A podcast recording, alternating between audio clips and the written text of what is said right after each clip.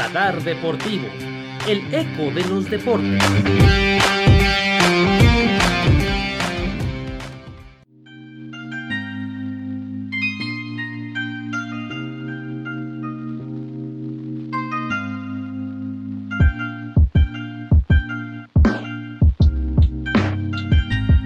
Bienvenidos amigos de Radar Deportivo a un episodio más. Los saludo con gusto, soy Isabel Castillo. Gracias por acompañarnos en esta nueva misión donde hablaremos de dos deportes nuevos en este camino que tenemos rumbo a Tokio 2020. Y para ello están aquí conmigo mis compañeros a quienes también saludo con mucho gusto. Primero a Perla Flores. ¿Cómo estás Perlita? Hola Isa, estoy muy bien. Ya sabes que siempre es un gusto compartir micrófonos con ustedes en una emisión más y sobre todo ya que estamos más cerca de Tokio 2020 y para ello es importante irnos empapando de todos los deportes que van a ser parte de este gran evento. Exactamente. Al momento que estamos grabando este episodio, quedan 110 días para la inauguración de los Juegos Olímpicos y Aquí está también con nosotros Jair Hernández, el Bronco Mayor. ¿Cómo andas, Jair? Muy bien, gracias Israel. Buenas noches, Perlita. Muy emocionado, ya con 110 días restantes para el momento cumbre de los Juegos Olímpicos. Eh, pues se me está haciendo tarde eh, para agarrar mi vuelo a Japón. Nada, la verdad es que me parece que según van las cosas no van a estar admitiendo pues público externo. ¿eh? bueno, ni hablar, pero bueno, eh, hoy tenemos dos deportes bastante interesantes sobre la mesa que llevan eh, las cualidades personales a otro nivel, ¿no? Al trabajo en conjunto, al trabajo en equipo y depende el éxito del match, el buen match que logre pues hacer el equipo. Entonces, bastante emocionado por lo que vamos a hablar esta, esta noche. Excelente, excelente. Gracias por esa presentación. Y sí, lamentablemente no habrá público extranjero en las gradas de Tokio, pero aún así no quita que podamos ver los Juegos Olímpicos por la pantalla y que nos transmitan toda esa emoción que nosotros conocemos. El día de hoy, como ya lo platicábamos, dos disciplinas nuevas, balonmano y waterpolo. Dos disciplinas que se parecen mucho, las dos son deportes de conjunto, deportes en equipo. Las dos utilizan un balón y las dos disciplinas tienen esa particularidad de que juegan el balón con las manos. Entonces, yo creo que algunos las ubicarán, otros quizá no tanto, pero vamos a empezar a hablar de lleno. Vamos a hablar acerca de las reglas de los países que son pues los que más destacan y ya lo saben, nuestra recomendación personal al final del episodio para que ustedes se adentren más en estas dos disciplinas, puedan entenderlas mejor y puedan empezar a empaparse de, toda esta pasión de los Juegos Olímpicos. Primero vamos con el balón mano para empezar a explicarles un poco de estas disciplinas. El balón mano tiene pues sus orígenes en los países concretamente de Europa.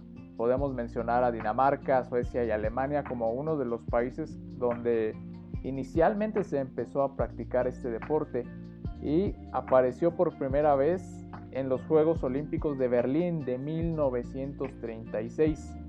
Pero esa era una versión que se jugaba al aire libre y posteriormente fue hasta eh, en los Juegos Olímpicos de Múnich 1972 que apareció pues la versión actual que conocemos, ¿no? De un deporte indoor como le llaman. Así que Alemania no solamente es la cuna de este deporte o una de las cunas de esta disciplina, sino que también tiene que ver directamente con su aparición eh, en el programa de los Juegos Olímpicos, ¿no? Como debut en Berlín en el 36 y como la versión moderna que conocemos hoy en día, pero en Múnich en 1972. Las mujeres, como sabemos, lamentablemente no participaban desde el inicio de las justas y las mujeres aparecieron hasta los Juegos de Montreal en 1976. Entonces las mujeres tuvieron una aparición tardía, pero no menos importante que la de los varones.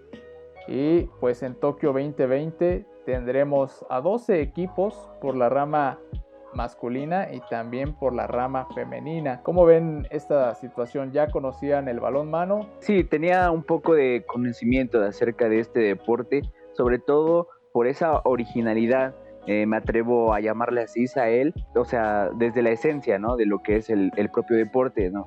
Es como valga la, comparación, ver el soccer, pero con algunas variantes diferentes, ¿no? De entrada, la, la, diferencia más destacable, pues es que es con las manos, pero digamos, estamos hablando de casi el mismo sentido, ¿no? El driblar con el balón, pero con el control de las manos, entonces, pues esto permite que incluso veamos marcadores, pues abultados, con goles, pues bastante, bastante abundantes, ¿no?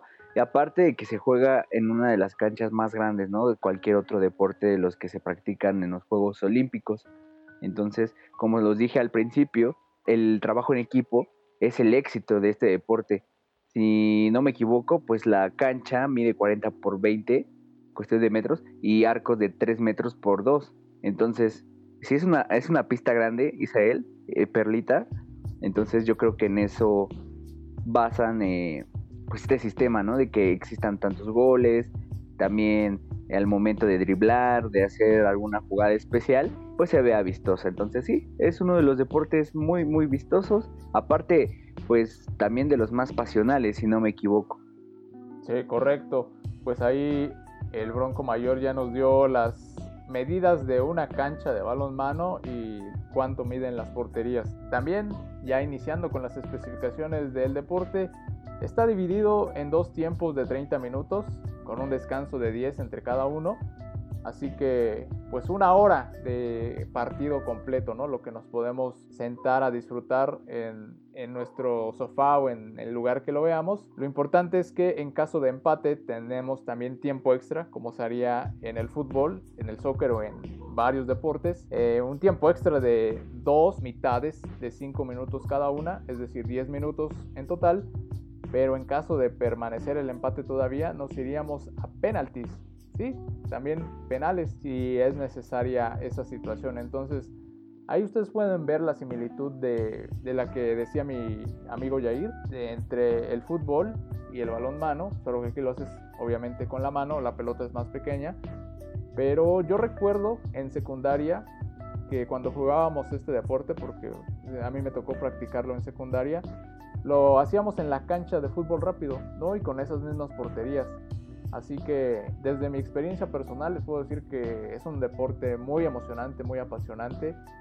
A mí me tocó jugar la posición de portero, que es mi posición favorita, y se vive intensamente. Es más difícil creo que, que ser portero aquí en el balón mano que ser portero en el soccer, no lo sé. ¿Tú cómo ves esta disciplina, Perlita? Pues como bien lo mencionan, la comparación que hace el Bronco York, pues también la comparto eh, la cuestión de que un deporte que inicia en Alemania tiene modificaciones a lo largo del tiempo, ¿no? En aquel entonces solamente había 11 jugadores para cada equipo y ahora pues ya va abriéndose más el parámetro no solamente para hombres, sino para mujeres.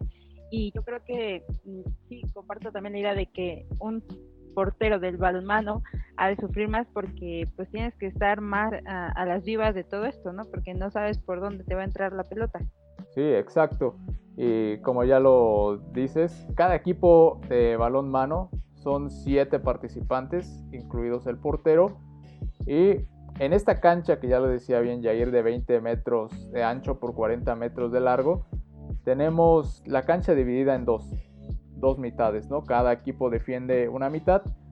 Pero aquí no es como en el soccer, si lo comparamos de esa forma, ¿no? Que puedes llegar con el balón hasta el fondo por la línea de gol y, disparar desde ahí y el gol va a ser válido. Aquí no.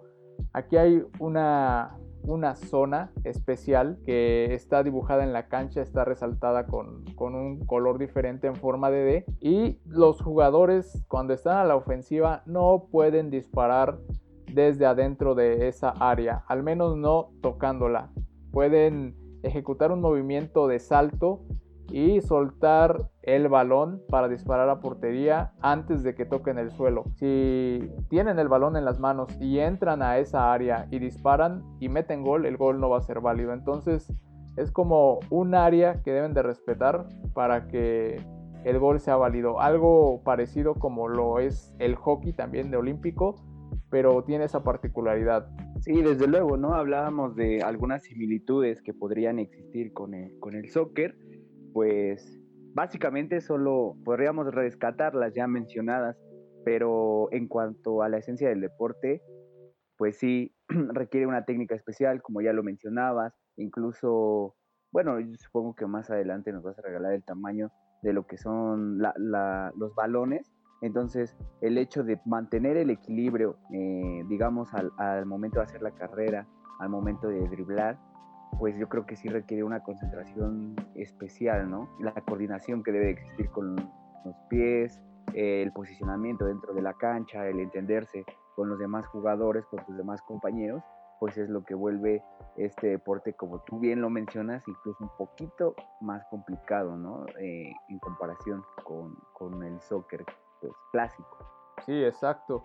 Ahora que hablas de los balones, como les decía, el balón es diferente, es más pequeño. el balón de los hombres mide 58 a 60 centímetros de circunferencia mientras que el de las mujeres es más pequeño, de, va desde los 54 centímetros hasta los 56 centímetros de circunferencia y un balón con una mano a esa distancia pues puede ser letal, ¿no?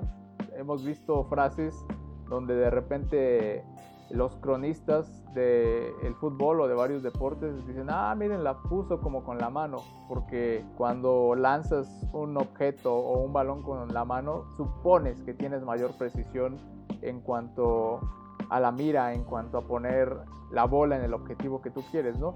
Entonces el balón mano es así, imagínate, tú quieres colocar una pelota en el ángulo y eres zurdo, vaya, creo que se te puede acomodar mejor que utilizarla con el pie. No lo sé. Esas son las similitudes y las diferencias que podemos encontrar. Pero otra regla importante acerca del balón, ya que hablamos, es que los jugadores no pueden quedarse con la pelota por más de 3 segundos seguidos. Es decir, si yo tengo la pelota, cuentan 1, 2, 3, tengo que pasar o botar. Es como una regla similar a la que existe también en el básquetbol, ¿no? De que tienes que, pasar o botar. De hecho, vemos muchos movimientos similares como a un drible con, con balón de básquetbol. Entonces, ahí podemos rescatar también otra similitud.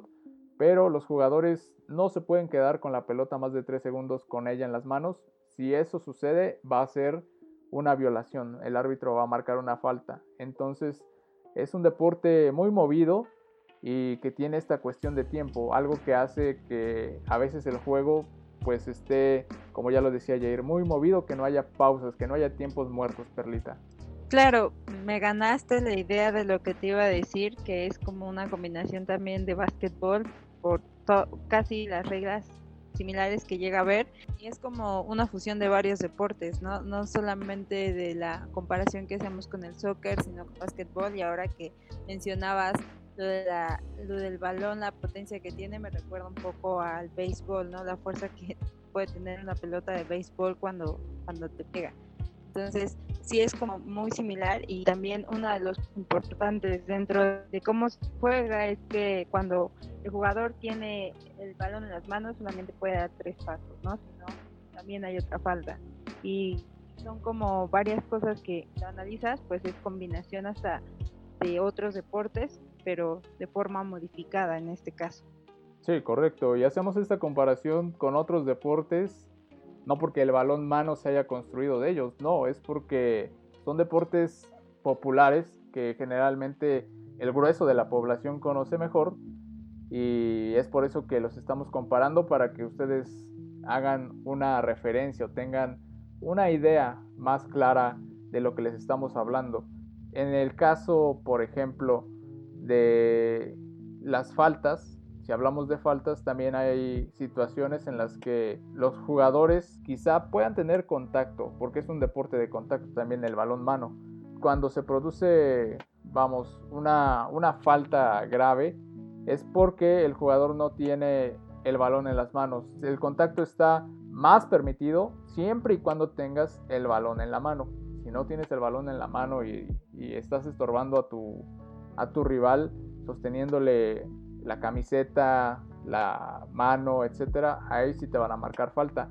Y hablando de las faltas, hay una zona también en la cancha que es la zona de tiros libres. Es diferente a la que tiene, pues lo que les comentaba la de eh, enfrente de la portería, ¿no? Eh, la zona de tiro libre es una línea que rodea esa zona de gol está situada a 9 metros. Entonces desde ahí se ejecutan los tiros libres y también hay un área de penalty que está casi en medio, enfrente de la zona de gol. ¿Cómo ves, mi querido Bronco? Sí, mira, desde luego que nosotros podemos agarrar esas referencias del deporte popular, ¿no? Como el soccer, como el básquetbol, pero yo creo que es importante hacer hincapié que también lo interesante de este deporte o lo que nos termina de llenar el ojo es de aquellas reglas que, por ejemplo, no permiten que el ataque sea de una forma pasiva, ¿no? Por ejemplo, en el, en el soccer, pues podemos entender que a veces juegan hacia atrás, juegan con el arquero, tratan de armar sus jugadas desde atrás, desde, desde esa perspectiva. Pero en el balón mano, si el ataque es muy pasivo, si no se atreven a ir adelante, el árbitro puede detener el juego o, o limitarlos a seis pases para poder intentar una jugada. Entonces yo creo que eso también le da un poco de libertad, un poco de intensidad al propio deporte para que el espectáculo también sea asegurado. Sí, exacto, es lo que les hablaba. Prácticamente las revoluciones son a mil por hora en un partido de balonmano. No hay tiempos muertos, ¿no? Todo el tiempo estás viendo actividad eh, en la pista, en la cancha, y así es como se vive un partido. Esa línea de, de penalties que les decía está a 7 metros. Entonces la línea de tiros libres está a 9 y la línea de, de penalty está a 7 metros. Pues ahí están un poco de las características de la cancha, sus dimensiones, lo que se permite y lo que no se puede hacer en un partido de balonmano, cuánto dura y las sanciones que puede haber. Ya lo dijo Jair, que el partido entre en, en una especie de modo lento, pero a propósito, ¿no? Para, para tratar de sacar ventaja. Ya lo dijo, eso no se permite. Y otra de las amonestaciones es la expulsión por dos minutos para un jugador o para cualquier conducta que sea reiterativa. El equipo se quedaría en inferioridad numérica, pero después de que cumple la sanción de los dos minutos, pues puede regresar a jugar, ¿no? Si el jugador hace una falta más grave, ahora sí va a ser expulsión definitiva. Vaya, va a tener que dejar a su equipo por un momento, pero tiene que entrar después otro jugador. No, no perdemos esa situación de que el equipo esté en desventaja numérica. Pero esos son los tipos de sanciones que tenemos. Ya les dijimos lo del balón. También las situaciones de cómo se puede marcar un gol. Y creo que en este deporte, como lo dijimos, los hombres y las mujeres ya van a tener prácticamente las mismas posibilidades en Tokio, ¿no? Porque la balanza ya está muy pareja en esa situación. A esta competición de Tokio 2020 tenemos ya equipos clasificados y los más eh, hegemónicos, pues ya les decía yo, son los equipos de Europa. Creo que podemos ir marcando la brecha por ahí. Sí, como bien lo mencionas, pues ya estamos conociendo quiénes son los participantes que van a estar ahí y creo que vamos también viendo un poco los favoritos, ¿no? O sea, desde a dónde nos vamos a inclinar, quiénes van a ser como los candidatos para las finales y toda esta parte de, de lo que va a presentar el balonmano en ambas partes, ¿no? Tanto en lo femenil como en lo varonil. Sí, exacto. Entonces, hablando acerca del el registro histórico, podemos decir que la Unión Soviética la extinta Unión Soviética todavía conserva su marca de liderar en el balón mano con cuatro oros, una plata y un bronce que le da el total de seis medallas en esta competición.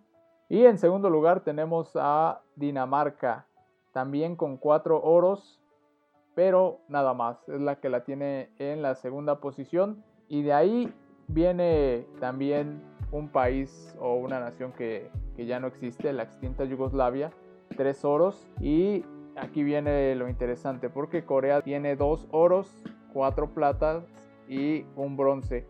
Lo importante a destacar aquí es que todos los equipos en las ediciones que se han disputado el balón mano, solamente los equipos europeos habían ganado medallas, o sea, entre ellos habían repartido el oro, plata y el bronce, pero los coreanos en los Juegos de su país de Seúl en 1988 de la rama varonil rompieron esa hegemonía y hasta el día de hoy es el único equipo y vaya que, que simbraron el mundo del balón mano, lo hicieron en su país dando un golpe de autoridad, Jair.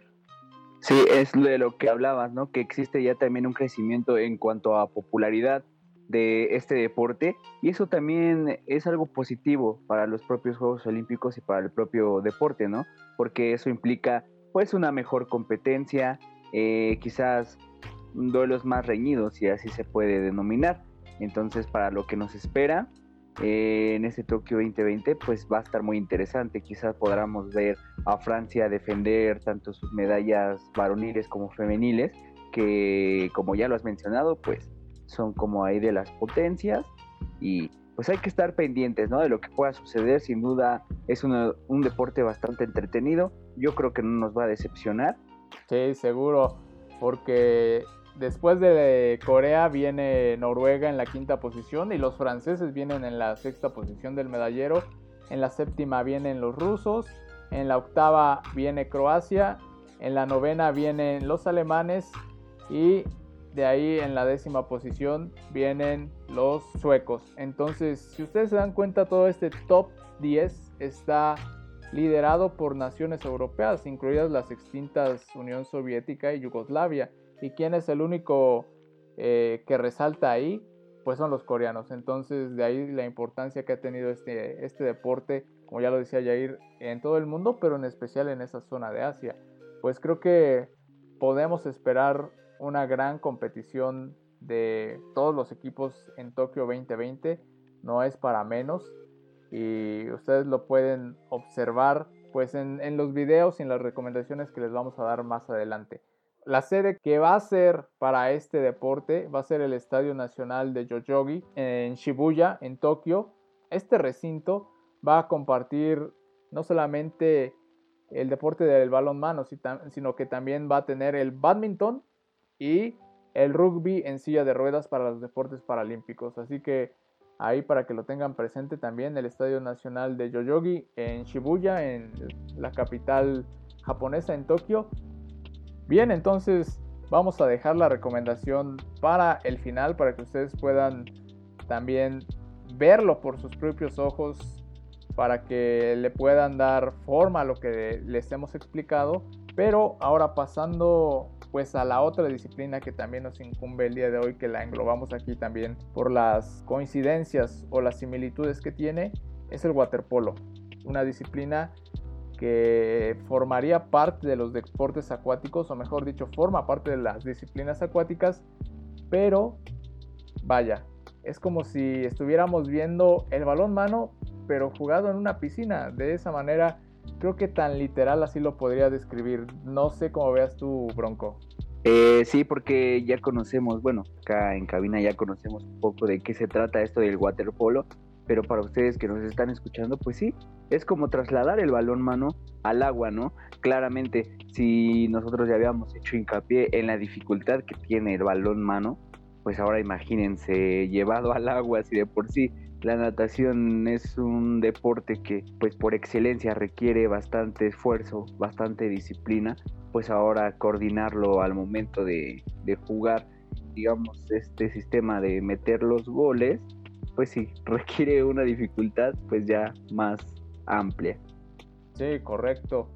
Todo lo que les explicamos de que tienes que, que llevar el balón para meter gol en la portería contraria, pues trasládenlo como si en lugar de pista o de cancha tuviéramos una alberca. Obviamente las medidas son diferentes, la equipación es diferente, la superficie es diferente, pero es algo similar. Entonces, por eso eh, decidimos estos dos deportes. Igual, si hubiésemos explicado primero el waterpolo, les diríamos, ¿qué es el balón mano? Vaya, pues es como tener el waterpolo, pero sin, sin el agua, ¿no?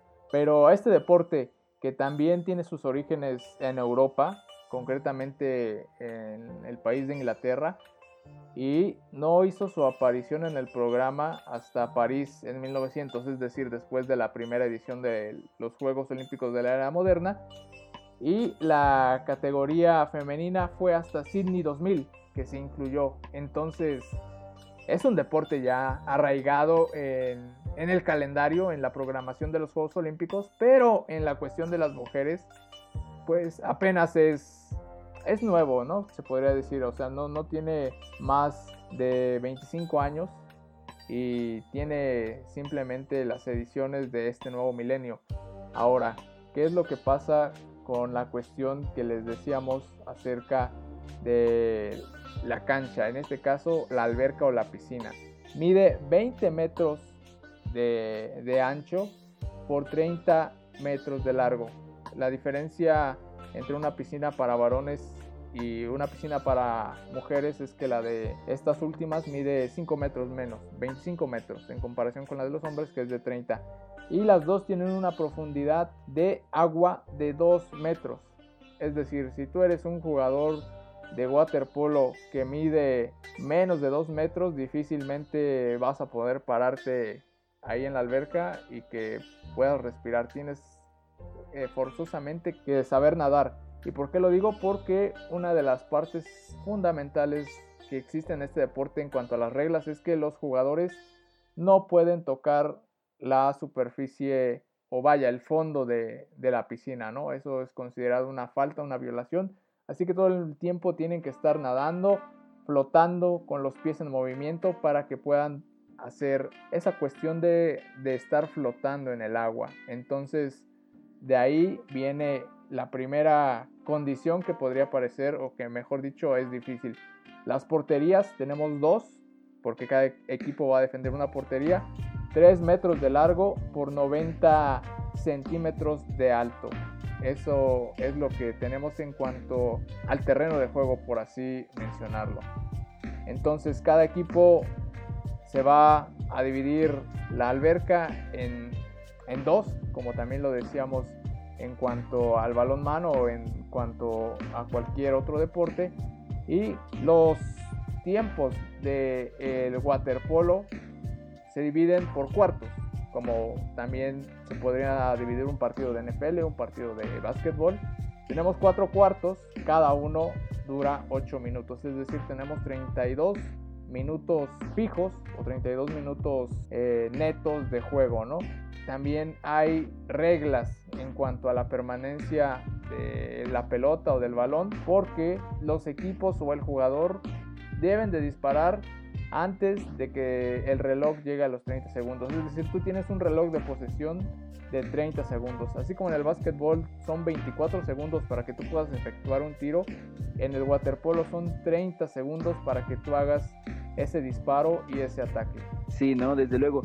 Y ya que lo mencionas, pues el waterpolo, ¿no? Que tiene esa característica de ser uno de los deportes donde existe un gran número de faltas, ¿no? Que van incluso desde las faltas tácticas, fouls personal, que por ejemplo no puede existir un contacto con un jugador que no tenga la posesión de la pelota, ¿no? Pero sí se permite con el que sí la tenga. Pero lo interesante del caso o lo más curioso es que, digamos, hacer un deporte en agua, pues la parte, el cuerpo que queda por debajo del agua, sí está permitido, o más bien está fuera del alcance de la vista del árbitro, poder tener el contacto, ¿no? Y es ahí igual donde radica la esencia del deporte, que los jugadores tratan de desequilibrar a los rivales eh, por debajo del agua, ahora sí que, como dice la frase, por debajo del agua, ¿no? Que, que la patada o cosas así.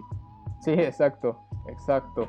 Quizá ustedes cuando vean un partido de waterpolo, si lo han visto, noten que pues las faltas por arriba de la parte del cuerpo del atleta que no está sumergido en el agua son más visibles ¿no? que las que están debajo del agua. Entonces, por ahí créanme que se dan patadas, rasguños, cualquier clase de movimiento que ayude a, a, mantener la posesión de la pelota, a bloquearla. Y vaya, como ya lo dijo Jair, pues el árbitro no la puede ver, pero no quiere decir que sea legal. Entonces, hay diferentes faltas, ahora que ya lo menciona. Y, por ejemplo, una de las faltas también que existe es en cuanto al portero. No puede mover la portería para evitar el gol. Esta portería, que si bien está hecha de fibra de vidrio o de plástico y tiene su peso, como está en agua, o sea, no está fija eh, como en una superficie estable, se puede mover y el portero la podría eh, inclinar hacia un lado para evitar que el balón entre en ella. Entonces, si el arquero hace eso, aunque lo haga de manera no intencionada va a ser una falta y se va a otorgar un penal por esa cuestión. Ahora, puedes bloquear también un tiro, pero solamente con una mano. Si bloqueas un tiro o un pase con las dos manos, también te van a marcar una falta y va a ser penalti. El único que puede eh, bloquear la, pelota con dos manos es el portero. Ahora tampoco puedes golpear el balón con el puño cerrado. El único que lo puede hacer es el portero también. Los jugadores que están repartidos en la piscina no pueden hacer eso. Pueden bloquear el balón con una mano, la pueden manejar con una mano, tampoco es que la puedan eh, manejar con las dos manos porque también sería una violación. Entonces el único que tiene esas ventajas de utilizar las dos manos o sostener la pelota con las dos manos es el portero y también de rechazarla con el puño. El portero tiene esos beneficios, pero los jugadores de, piscina no. Eh, ahora hablando de los equipos, son siete por cada equipo, incluido el arquero, y tienen ciertos aditamentos que los protegen, ¿no? Por ejemplo, un gorro que tiene protectores en las orejas y que los ayudan también pues a distinguirse, porque los gorros se pintan de un color para distinguir a un equipo. Eh, por ejemplo, el país de Italia tiene el gorro azul y el país de Alemania tiene el gorro negro. Entonces, no solo sirve para protección, sino también para distinguir a los equipos. El balón tiene una circunferencia de 68 centímetros o hasta 71 centímetros para la categoría masculina. Y para la categoría femenina tiene una circunferencia que va desde los 65 hasta los 67 centímetros. Pesa alrededor de 400 o 450 gramos y está confeccionado con cierta textura para que los jugadores puedan agarrarlo. Es impermeable y de esa manera no se les pueda resbalar porque si ustedes, mi querido Bronco Perlita, si han estado en una alberca y meten una pelota convencional a jugar o en cualquier otro deporte tienen la pelota convencional y la tocan con las manos, el hecho de que esté mojada dificulta su manejo y la jugabilidad de la misma, ¿no? Sí, desde luego. Por eso la importancia de los materiales de la que estar hecha esta pelota. Pero, o sea, sin duda es de los deportes más interesantes que también Isael, eh, no sé si compartas esa opinión conmigo, o sea, ya su popularidad eh, está creciendo, igual que el balón mano, ¿no? Y que incluso ya podríamos ver a otros países poder tomar un papel importante dentro de la competencia, dentro del medallero, que el caso, por ejemplo, de Japón, que nosotros sabemos que tienen nadadores excelentes, ¿no? Que incluso destacan en la cuestión, digamos, de los clavados y, este asunto. Entonces, eh, este deporte del waterpolo, pues puede combinarse por ahí para que podamos ver una perspectiva diferente completamente de acuerdo y es parte de lo que vamos a ver en estos Juegos Olímpicos. Ahora, antes de, pasar a lo que dice Jair del medallero y de nuestras recomendaciones, para terminar esto del waterpolo, la piscina también tiene ciertas, ciertas áreas que tienen que respetarse para que pues el, juego pueda, pueda realizarse en su manera adecuada, ¿no? Ya les decíamos nosotros, existe el pase, el pase se efectúa por el aire cuando un jugador está estático. El pase no se puede eh, dar como tipo voleibol o se puede eh, aventar la pelota o el balón estando en el agua. Siempre tiene que ser aéreo y con una sola mano. Las dos manos, ya lo dijimos, solamente utilizadas por el portero.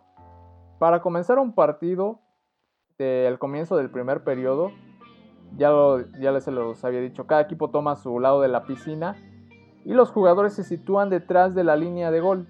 No, no es que las porterías aquí como en otras canchas estén pegadas hasta la orilla de, la piscina, no. Hay una línea de 2 metros que separa la orilla de la piscina con la portería. Esa es una línea que simula, ¿no? Porque vaya, en el agua no podemos pintarla, simplemente se puede delimitar con, con las vallas flotantes, pero no es que una línea esté constante ahí por el movimiento del agua. Entonces los jugadores antes de iniciar un partido se sitúan detrás de esa línea de gol y la pelota está en medio de la piscina. Entonces, cuando el árbitro hace sonar su silbato, los dos equipos nadan a máxima velocidad para tratar de conseguir la pelota primero. El primero que la, que la tome, que la gane, vaya, va a ser el que tenga la primera posesión del balón y el primero que podrá efectuar su ofensiva durante esos 30 segundos. Así que de esa manera es como, como fluye el juego. También hay expulsiones. Son expulsiones también de, de baja gravedad y de, y de una gravedad alta. Son 20 segundos por sostener hundir o empujar a un adversario que no tiene el balón. Aquí también el waterpolo es un deporte de contacto. Se permite el contacto y sostener a tu rival mientras tenga el balón, pero si no lo tiene no puedes hacer eso, salvo que sea debajo del agua, como ya lo, ya lo comentaba Yair, ¿no? que, que el árbitro no se dé cuenta. Pero si un jugador de waterpolo es amonestado tres veces por una de estas conductas, entonces va a ser expulsado y no va a poder regresar. Ahí sí va a dejar a su equipo en desventaja y aparte de eso va a ser cobrado un penalti, como ya les explicábamos antes, o el jugador que es castigado la primera y la segunda vez por 20 segundos va a el área de, de exclusión que también se encuentra ahí en esa zona de dos metros que les digo que está entre la línea de la portería y, la, y el fondo, bueno, donde inicia la piscina, ¿no? Entonces son partes de las reglas también que ustedes van a poder apreciar en un partido de waterpolo. Y ahora, pasando a lo que ya comentaba Jair, ¿quiénes son los países que son los favoritos en cuanto a una, a una competición? Son aquellos obviamente europeos. ¿no? Ya les decía yo que este deporte se había originado en Inglaterra, pero hay diferentes equipos que fueron adoptando también esa medida. Una de las principales potencias es Hungría, que lidera el medallero y que tiene una gran tradición. Así que si ustedes ven a, a los húngaros pelear en las finales o meterse ya a la etapa de las instancias que comúnmente es lo que sucede, los vamos a tener como, como los amplios favoritos. Así que vamos a ver, al menos en la categoría masculina, ellos son los que están dominando. Hasta el momento ya les decía yo que la categoría femenina tardó en aparecer, pero Hungría, que está a enfrente del medallero, 9 oros, 3 platas y 3 bronces con un total de 15 medallas. En segundo lugar están los británicos, la Gran Bretaña con 4 oros. Después, la extinta Yugoslavia todavía mantiene su lugar en el tercer sitio con 3 oros y 4 platas. En cuarto lugar vienen los italianos con 3 oros también, pero solamente 2 platas. En quinto lugar, la extinta Unión Soviética que también conserva todavía ese quinto lugar con dos oros y dos platas. Y en sexto lugar están los croatas y los germanos empatados ambos con un oro, dos platas y tres bronces. Después tenemos a los españoles en octavo lugar, a los franceses en noveno y en décimo a los serbios. Entonces, si ustedes se dan cuenta, la característica de este grupo es que todos son prácticamente europeos. No figura ni siquiera la poderosa Estados Unidos en esta lista, aunque se encuentra en la posición número 12. No ha ganado ningún oro, pero está cerca de entrar en este famoso top 10 de los metales. Así que, mi querido Bronco, ¿cómo ves esta cuestión?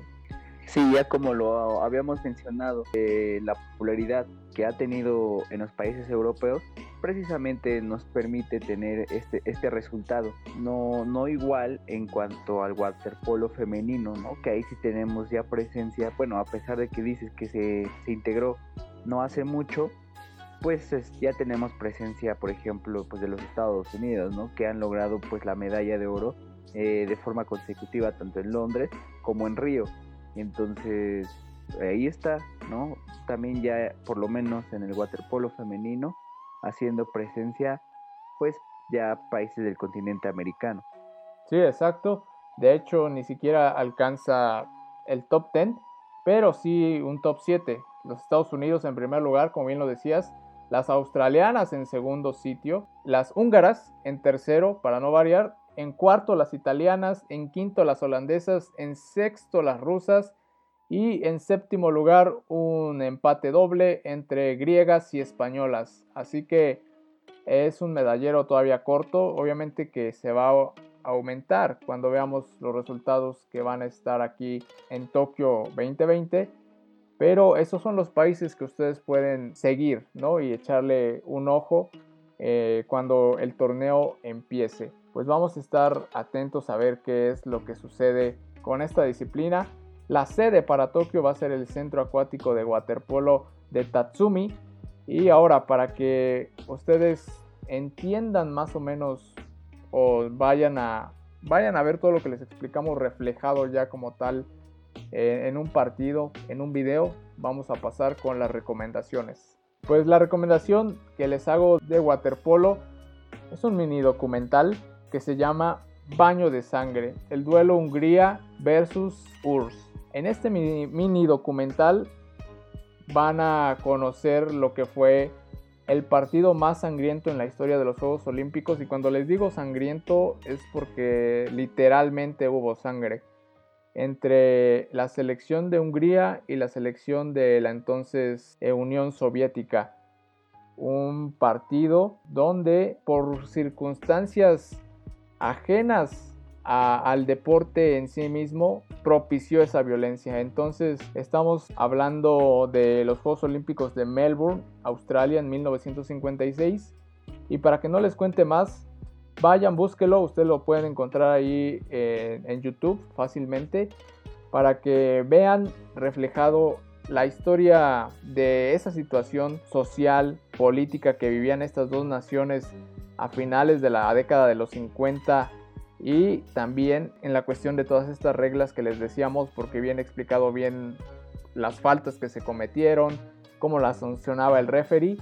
Y es un documental de esos, vaya, otra vez les, llamaría como las historias obscuras de los Juegos Olímpicos, pero que es muy interesante conocer porque no solamente engloba el aspecto deportivo, sino también el aspecto social y cultural de dos rivales que en la cancha trajeron esos problemas y terminaron de explotar ahí en la piscina, Jair historias de las que los Juegos Olímpicos están plagadas, ¿no? Y en general el, deporte en sí, los magnos eventos siempre pues muestran esa característica, ¿no? De enredarse con ciertas situaciones pues externas. Los Juegos Olímpicos no son la excepción y el documental que pues tú nos recomiendas pues sin duda luce pues interesante, ¿no? Para que uno se pueda meter más a, a este asunto.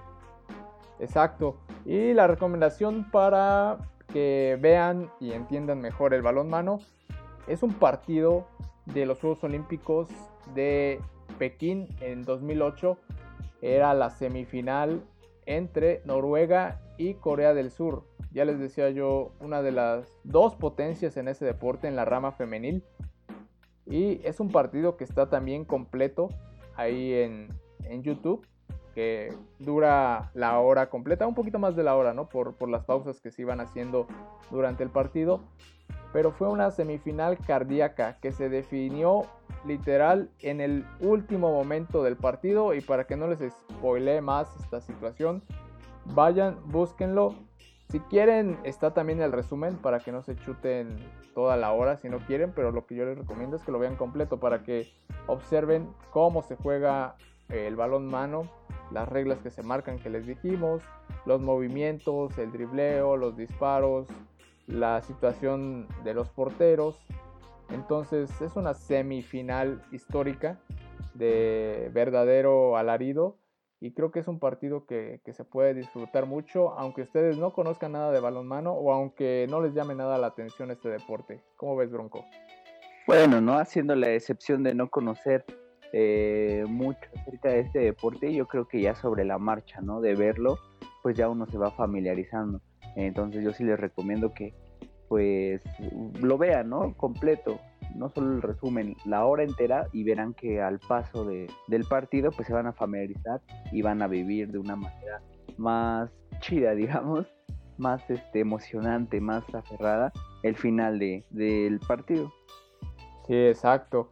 Así que ahí están nuestras recomendaciones para que las puedan checar, para que no lleguen en blanco a Tokio 2020, para que si ustedes gustan y es su interés, puedan incursionar más en estas disciplinas, puedan entender un poco, puedan incluso apasionarse, ¿no? Quien quita y que conociendo esto, viendo ese partido, pues les llame la atención e incluso lo, lo empiecen a practicar. No es difícil, salvo el waterpolo, que, bueno, primero tienes que aprender a nadar y ya después empezar como un atleta completo, ¿no? De, de waterpolo.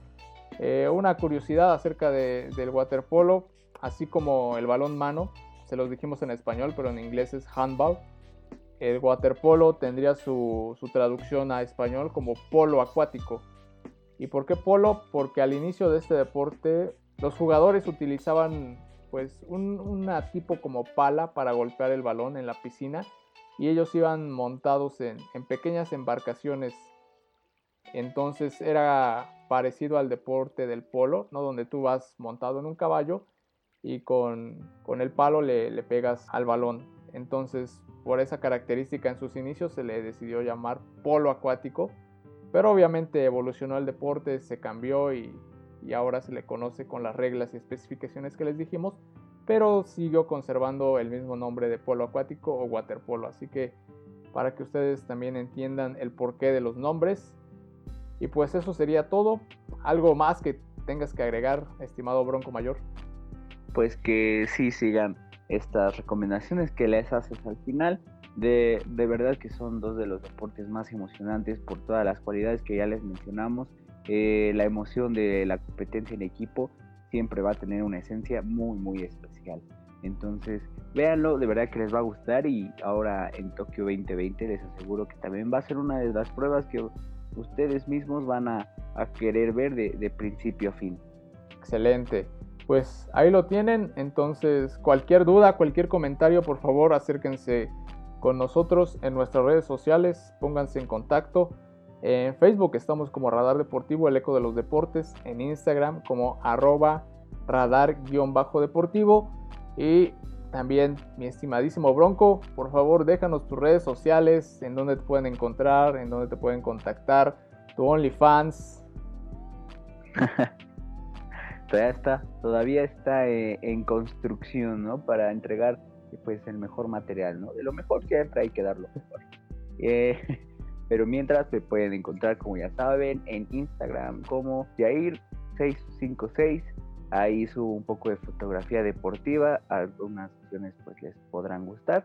Y me pueden encontrar también en TikTok como eh, El Bronco Mayor, ahí subo algunas narraciones. Y también de paso, pues sigan mi página en Facebook, El Derby, donde se vendrán algunos proyectos interesantes en conjunto con Radar Deportivo, ya lo saben, y pues aquí andamos.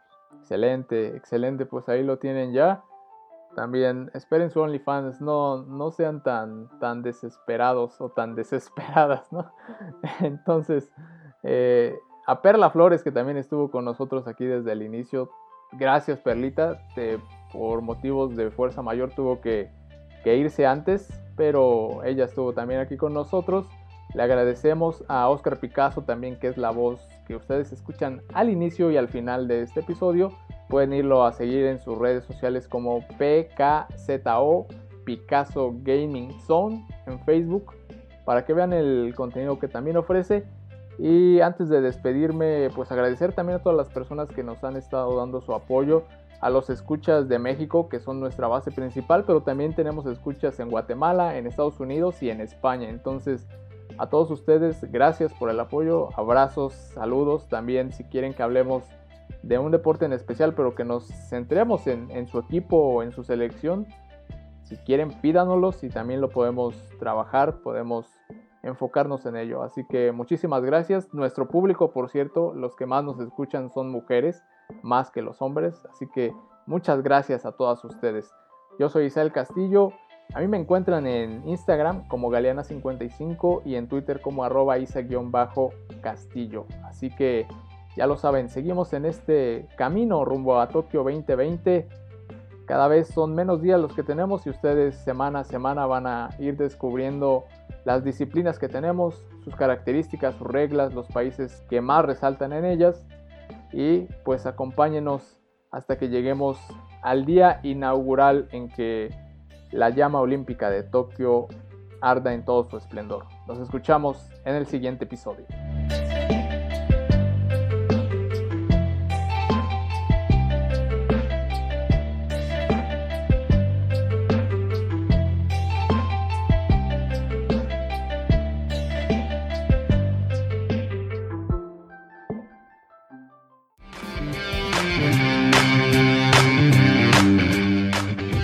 Fue Radar Deportivo, el eco de los deportes.